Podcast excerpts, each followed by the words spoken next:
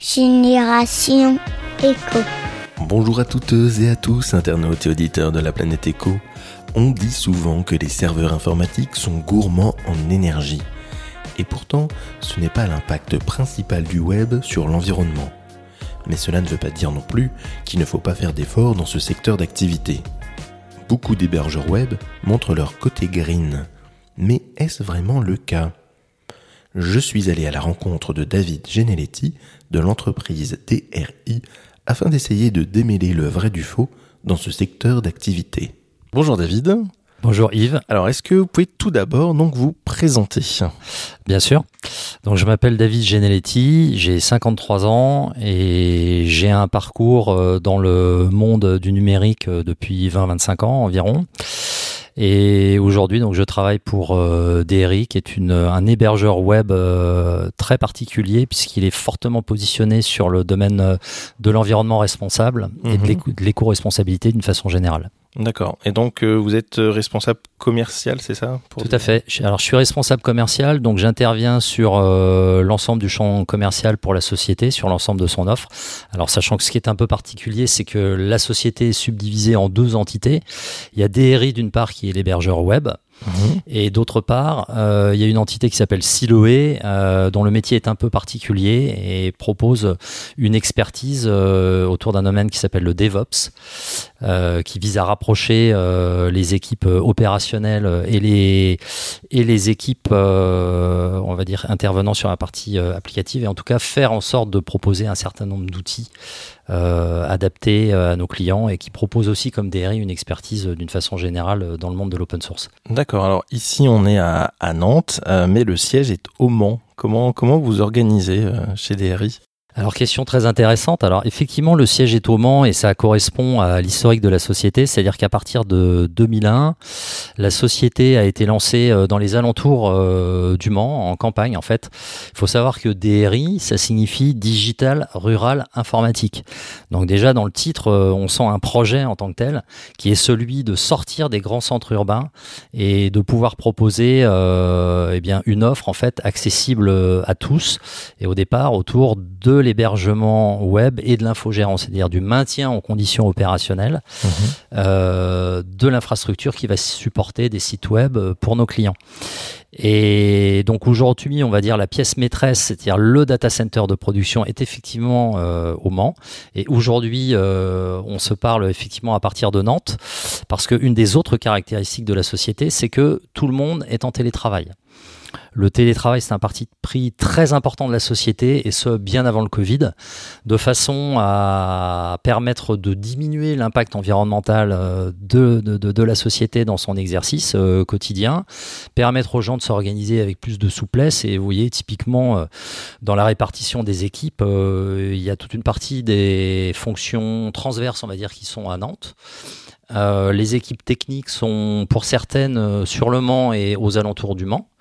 Euh, mais après, on a des gens sur toute la carte de France. Euh, on a des gens dans le sud. Alors, l'entité Siloé, que j'évoquais rapidement tout à l'heure, euh, est basée à Montpellier.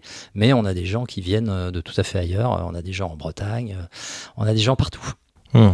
Et en plus de, ce télétravail et du fait que les personnes sont partout, qu'est-ce que vous mettez vraiment en place pour faire valoir vos engagements sociétaux et environnementaux? Alors, il y a beaucoup de choses. Euh, alors, vous avez parlé de- d'engagements sociétaux et environnementaux. La partie euh, sociétale, c'est vraiment quelque chose qui, dès le départ, était au cœur euh, du projet de DRI, comme j'ai dit tout à l'heure, c'est-à-dire proposer euh, à des gens qui n'ont pas nécessairement les moyens ou la compétence d'avoir accès à un service leur permettant euh, euh, de diffuser euh, du contenu web de façon euh, sécurisée.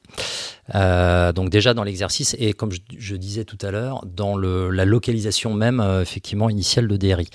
Et après, il faut savoir effectivement que dans l'approche, euh, on va dire de notamment de, de- des embauches, on fait en sorte chez DRI d'être un, employeur inclusif, donc de permettre à des personnes pour lesquelles l'accès au marché du travail peut être compliqué, du fait d'un handicap, du fait euh, de, l'âge. Alors que ça peut être dans un sens euh, parce que les gens sont seniors, ça peut être dans l'autre parce que euh, les personnes ne sont pas encore diplômées. Et typiquement, nous, on travaille avec beaucoup d'alternants. Il y a une personne qui est alternante qui travaille, par exemple, avec moi directement, Lisa, et qui intervient sur un, sur un périmètre marketing et qui n'est pas encore diplômée. On a également un certain nombre de personnes qui peuvent être en situation de handicap ou de maladie assez invalidante. Et pour ces personnes-là, ben, on fait en sorte effectivement d'adapter d'une part euh, les horaires et d'autre part également l'outil de travail, on va dire, en faisant un bureau adapté et en prenant en charge une partie des frais euh, liés effectivement euh, à ce bureau. D'une façon générale, de toute façon, on est tous structurellement en télétravail et ce qui fait que l'entreprise participe tous les mois en fait aux frais afférents en fait liés au fait qu'on est tous en télétravail. donc ça c'est une constante.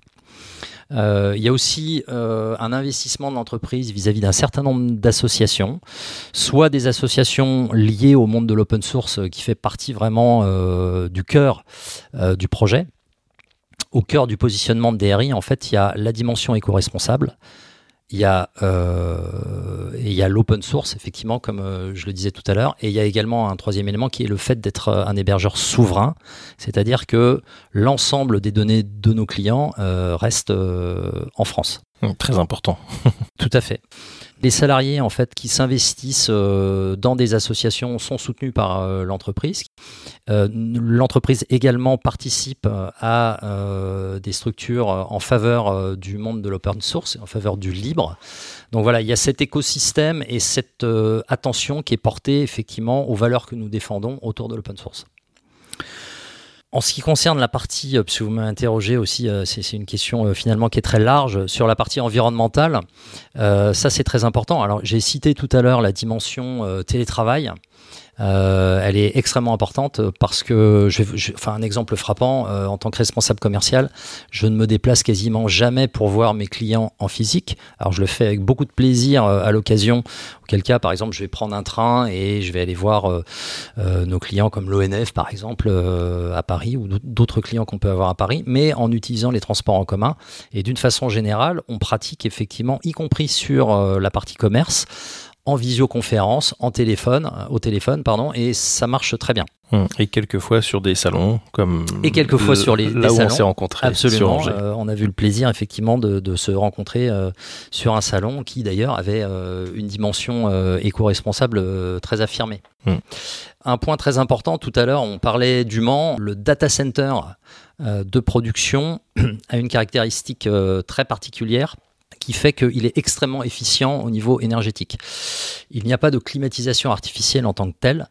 Il y a un système de climatisation qui utilise, qui utilise la ventilation naturelle par temps frais comme euh, ce matin par exemple, et qui, par temps chaud, va utiliser un système dit de rafraîchissement adiabatique, c'est-à-dire faire circuler en fait euh, l'air extérieur dans un flux euh, humide, ce qui va faire chuter la température d'une dizaine de degrés, et ensuite cet air rafraîchi va être réinjecté en fait dans les conteneurs, là où se trouvent nos serveurs. Mmh. Alors je parle de conteneurs, je parle de, serveurs. Euh, les conteneurs du data center de production sont euh, d'anciens conteneurs de marine recyclés qui ont une seconde vie. Donc là encore, on n'achète pas de neuf. Hmm. Il en est de même pour les serveurs, c'est-à-dire que tous nos serveurs en fait sont reconditionnés. On les achète auprès d'un grand spécialiste euh, européen qui s'appelle Involve, et ce qui fait que on a des machines à l'état de l'art, mais pour autant qui ont déjà fonctionné en général autour de deux ans. Euh, et qu'on va par ailleurs euh, mener sur euh, une durée de vie assez longue, 5, 6, 7, 8 ans. Ah de façon effectivement à lisser ce qu'on appelle l'énergie grise, c'est-à-dire toutes les émissions qui vont avoir lieu au moment de la fabrication du serveur. Ok. Et ce qui fait que du coup, on a une efficience énergétique, ce qu'on appelle le PUE, donc c'est un acronyme euh, anglo-saxon, qui est excellente, qui est de l'ordre de 1,15. Il faut savoir que euh, la norme, en fait, en France, c'est plutôt 2 à 2,5, sachant que de façon théorique, plus on se rapproche de 1 et plus on est efficient. On pratique également euh, avec notre une société partenaire qui s'appelle Ecotri la compensation carbone de façon systématique. Euh, donc euh, typiquement, quand on acquiert de nouveaux serveurs, eh bien, on va également acheter euh, des arbres de façon à compenser sur la durée de vie d'un arbre qui se comptent en dizaines d'années, hein, au pluriel, compenser les émissions de, CO2. Hmm. Ça, c'est un ensemble effectivement de mesures que l'on prend de façon systématique, de façon à diminuer notre impact carbone et notre impact en termes de pollution. Et justement, est-ce que vous n'avez pas peur euh, Parce qu'il y a beaucoup de serveurs aujourd'hui qui mettent en avant le côté écologique, euh, même des, mastodontes hein, comme OVH euh, mettent en avant euh, euh, le côté écologique. Ils mettent aussi en avant sur leur site leur PUE. Il y a pas mal de choses. Est-ce que vous n'avez pas peur qu'il y ait un peu de qu'on comprenne du qui est du greenwashing finalement qui arrive ou que on est l'impression que finalement c'est pas vrai tout ce qui se raconte. Euh. Alors la question est pertinente et pour le coup, ce qu'on observe sur le marché, c'est que effectivement tout le monde, euh, enfin tous les acteurs aujourd'hui essaient d'avoir un affichage green. Euh, je trouve que ce qui est frappant dans, dans l'expérience de DRI, c'est qu'on a pris des mesures euh, finalement assez, assez fermes, très significatives dès le départ, euh, dès le lancement de la société. Mmh. Et typiquement, aujourd'hui, le, le, par exemple, le, le, résultat en termes de PUE du data center, c'est quelque chose qui, qui est pertinent aujourd'hui et qu'il était euh, déjà il y a 5, 6, 7 ans. Euh, donc on n'a pas attendu effectivement la vague bah, pour le coup du greenwashing pour euh, faire des efforts conséquents. De même, le fait d'être en télétravail et de minimiser dans les faits nos déplacements fortement, c'est quelque chose qui n'est pas du tout partagé dans l'industrie. Donc euh, oui, bien sûr qu'il y a une tentative, euh, je pense, euh, d'une façon générale, au niveau du monde économique, effectivement, de peindre en vert tout ce qui peut l'être. Mais je pense qu'il y a des acteurs comme nous, effectivement, qui ont toujours été cohérents, et ce depuis le départ, et qui, qui restent vraiment sur leurs valeurs. Et c'est pas de l'affichage, on va dire, de ces dernières années ou de ces dernières semaines. Mmh, complètement, et c'est hyper, hyper important. Et on le dit pas suffisamment hein, souvent, mais c'est vrai que le, matériel informatique, électronique, ça pollue énormément le fait que vous utilisiez du reconditionné, c'est top. Hein. c'est une des, d'ailleurs des, valeurs du numérique euh, responsable. Euh, il existe un, concept hein, qu'on appelle le sac à dos écologique. qu'on, on, dit qu'en moyenne, pour faire un, je crois que c'est un ordinateur de 2 kg, c'est 800 kg de matière plus des, centaines de tonnes d'eau euh, pour concevoir tout ça. quand on dit tout ça, est-ce que vous pensez qu'il est fondamental aujourd'hui de passer par justement un hébergeur dit vert comme DRI euh, plutôt qu'un data center euh, conventionnel? Bah, je pense que, alors c'est une question qui fait un petit peu écho à la précédente, euh, finalement, en l'élargissant et en disant, bon, euh, que faut-il concrètement faire quand on est euh, une entreprise et qu'on a envie de, a envie de diminuer son impact? Donc oui, alors en ce qui concerne la partie, on va dire, web, finalement, il y a deux volets. C'est faire en sorte, et là je me mets à la place d'une entreprise qui serait cliente, c'est à la fois faire des efforts conséquents en termes de développement web pour faire en sorte d'avoir euh, euh, des applications qui soient le moins gourmand possible au niveau énergétique. Et le deuxième volet, effectivement, c'est faire en sorte d'héberger ces applications sur un data center et avec un hébergeur qui lui-même en fait fait des efforts conséquents pour diminuer son impact. Même si, comme vous l'avez souligné tout à l'heure, bah, effectivement, on est dans des domaines euh, et dans un domaine, celui du numérique, qui par définition utilise des machines relativement puissantes et qui est émissif. Mais raison de plus, je dirais, pour faire des, efforts. Il se trouve que sur le premier volet, c'est-à-dire euh, inciter euh, les sociétés à mieux éco-concevoir leurs applications, on propose nous-mêmes quelque chose de façon à être capable justement d'entraîner l'ensemble de l'écosystème, c'est-à-dire euh, non seulement d'agir sur notre propre périmètre, mais aussi d'inciter et nos fournisseurs et nos clients à être euh, autant que possible vertueux, on va dire, sur le plan environnemental, sobre en tout cas sur le plan environnemental. Et donc, on, fait partie des rares à proposer des éco-indicateurs de conception logicielle qui euh, donne des données euh, concrètes et des éléments de pilotage pour nos clients, à la fois dans leur conception euh, logicielle, de façon à faire en sorte que les différentes versions en fait logicielles qu'ils vont sortir de leur application eh bien ne dérivent pas en termes d'impact énergétique et d'impact CO2 associé. Et d'autre part, on a aussi une deuxième série d'indicateurs qui est montrer le niveau d'impact énergétique et CO2 de chaque application euh, par machine virtuelle et ou machine physique en data center. Et ces deux éléments, en fait, qu'on présente euh, avec un tableau de bord sur notre outil de, gestion dédié, permet au client justement euh, d'avoir une, incitation, un élément de pilotage bah, pour mieux faire, pour diminuer son impact. Donc, euh, pour répondre à votre question, oui, ça me semble absolument fondamental. Hmm. vous parlez du, du télétravail. Alors c'est vrai que encore une fois le numérique, euh, on a l'impression que ça pollue pas parce que on voit pas euh, forcément. Euh, est-ce qu'on vous a déjà posé la question de, alors là je vais me faire un peu l'avocat du diable, hein, mais de vous dire oui mais finalement que vous preniez votre voiture ou que vous fassiez plein de visio, la visio c'est 80% de la, de la bande passante sur sur le web, vous polluez tout autant. Bah, alors déjà il y a deux choses.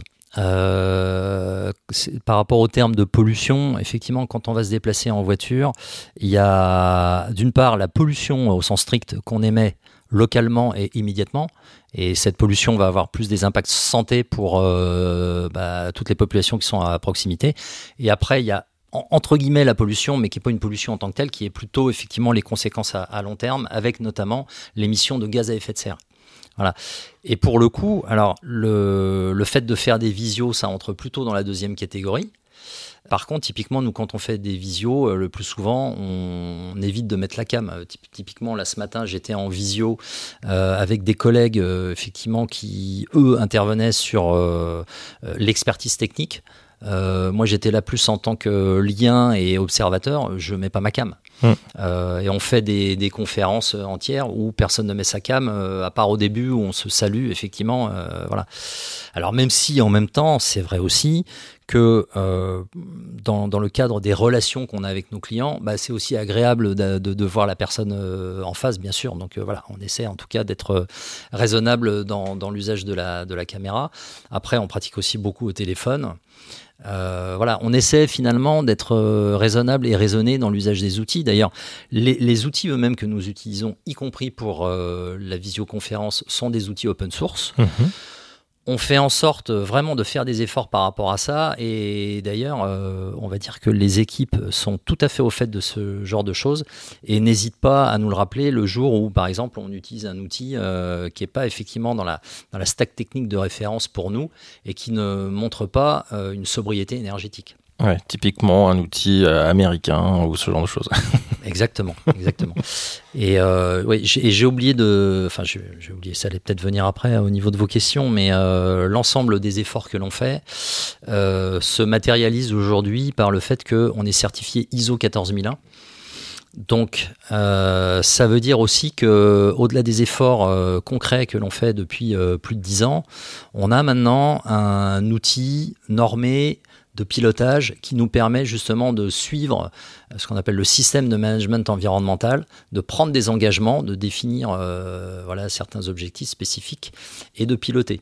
C'est tout neuf hein, puisqu'on a été euh, officiellement certifié le 23 mars. Ah oui, c'est tout récent, effectivement.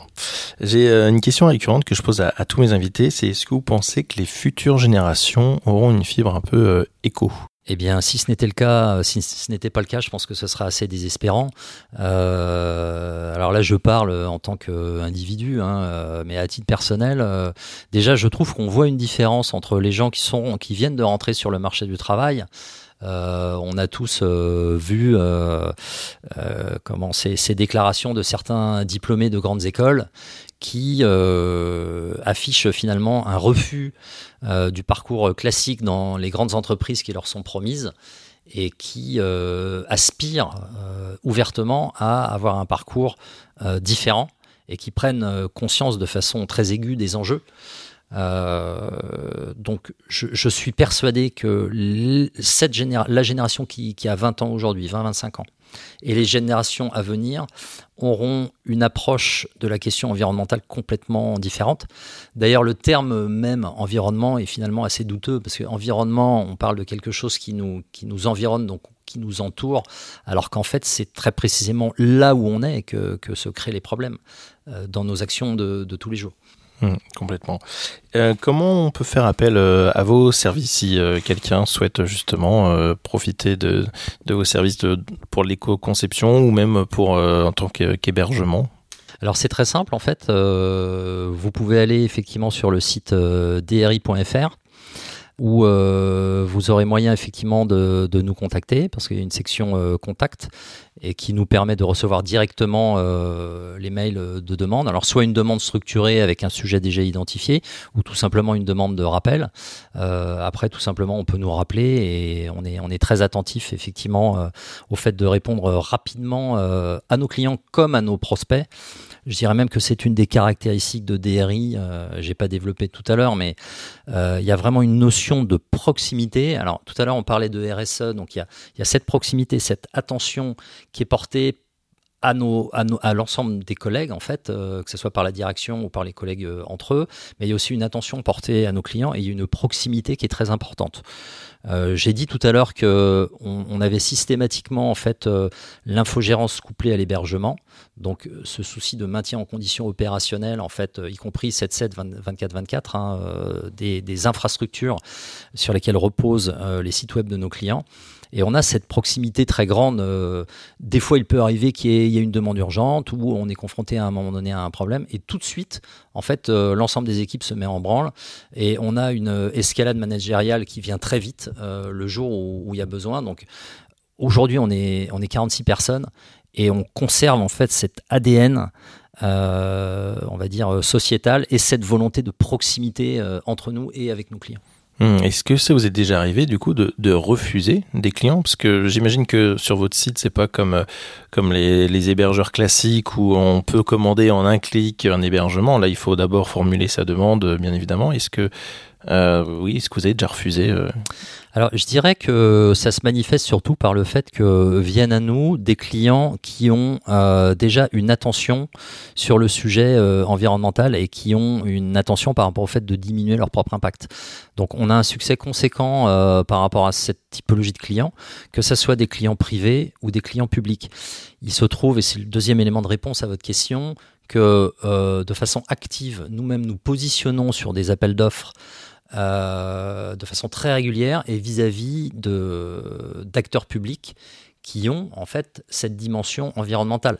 Et du coup, ce n'est pas un hasard si nous hébergeons euh, l'ensemble des sites de l'Office national des forêts ou de l'Office français euh, de la biodiversité et évidemment euh, de l'ADEME, euh, l'agence de la transition écologique, euh, dont nous hébergeons tous les serveurs depuis plus de 5 ans et qui nous a renouvelé en fait récemment pour 5 ans supplémentaires. Donc en quelque sorte, le tri se fait par le fait que les clients qui viennent à nous sont des gens qui ont cette attention particulière déjà. Mmh carrément, oui, vous, c'est finalement des personnes qui ont voilà déjà la, fibre et, euh, et l'envie de, de voilà de, de construire un, un, monde beaucoup plus euh, soutenable. Tout à fait. En tout cas, directement. Très bien, merci beaucoup euh, David pour pour cet échange. Bah, et puis, j'encourage tout le monde à aller donc sur dri.fr pour pour découvrir et puis pour prendre contact, bien évidemment, si vous êtes intéressé par par l'hébergement et l'infogérance verte. Merci beaucoup. Merci à toutes et à tous d'avoir écouté ce nouvel épisode de Génération Echo. Merci pour vos partages via les réseaux sociaux ou tout simplement en envoyant le lien de cet épisode par email. Abonnez-vous à la newsletter pour recevoir directement les derniers épisodes dans votre boîte mail ou via le groupe WhatsApp dont vous trouverez le lien sur le site générationecho.fr. Merci pour votre fidélité et à bientôt à l'écoute de Génération Echo.